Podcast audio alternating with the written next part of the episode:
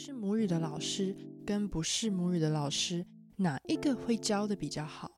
如果我要教华语，除了会说华语之外，还有什么是我必须要知道的？今天我们来谈谈三个你当华语老师之前，你可能会想知道的事。嗨，大家好，我是韵子。我想，如果你可以听得懂圆圈计划 Podcast 的内容，你的中文应该很好。当华语老师会不会是你向往的职业呢？今天我想跟大家聊聊当华语老师之前，你可能会想知道的事。第一件事是不是会说华语就可以教华语？母语说华语的人可能会在一开始可以教学生对话。但是学生终究会碰到语法的问题，比如说，学生说了一句“老师是昨天来了”，这句话是错的，因为这里不能用了。但是身为老师，你要如何跟学生说在这里不能用了，而是要用是点点点的，老师是昨天来的，这个才是对的。甚至你还要帮学生归纳出语法的规则，因为现在市面上还没有非常完整的中文语法书，这些都不是我们母语者在学习中文的时候会学到的，所以学习怎么教很重要。关于口音的方面。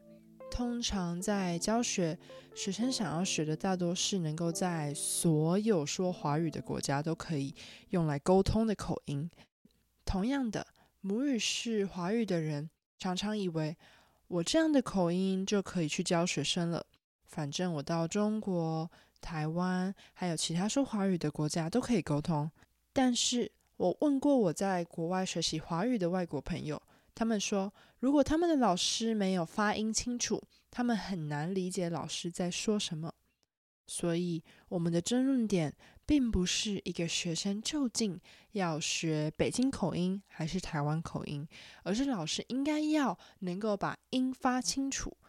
我们在生活里跟朋友聊天的咬字通常比较不清楚，因为这样比较不费力。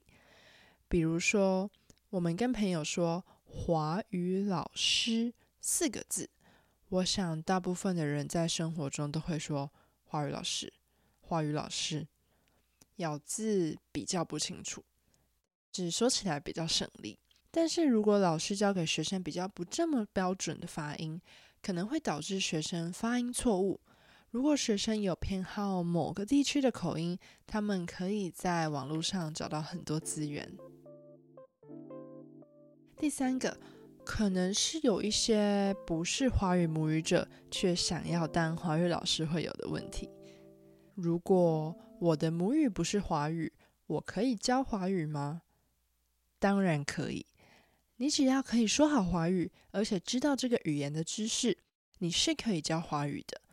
我能理解为什么会有这个问题，因为在台湾教英文一个很现实的问题也是。很多台湾的家长都希望孩子可以给外国人教，但是很多外国人他们只是会说英语而已，他们不知道台湾的学生在学习时会遇到什么问题。当然，也有很多外国人是很有经验的，而且有语言方面知识的好老师，但是有一些台湾家长到现在还是对学习英文有迷思。就是他们没有考虑到一个老师会不会教，会不会知道学生的学习困难，而是只注意老师是不是外国人。是你可以想想，嗯，你教中文的优势是什么？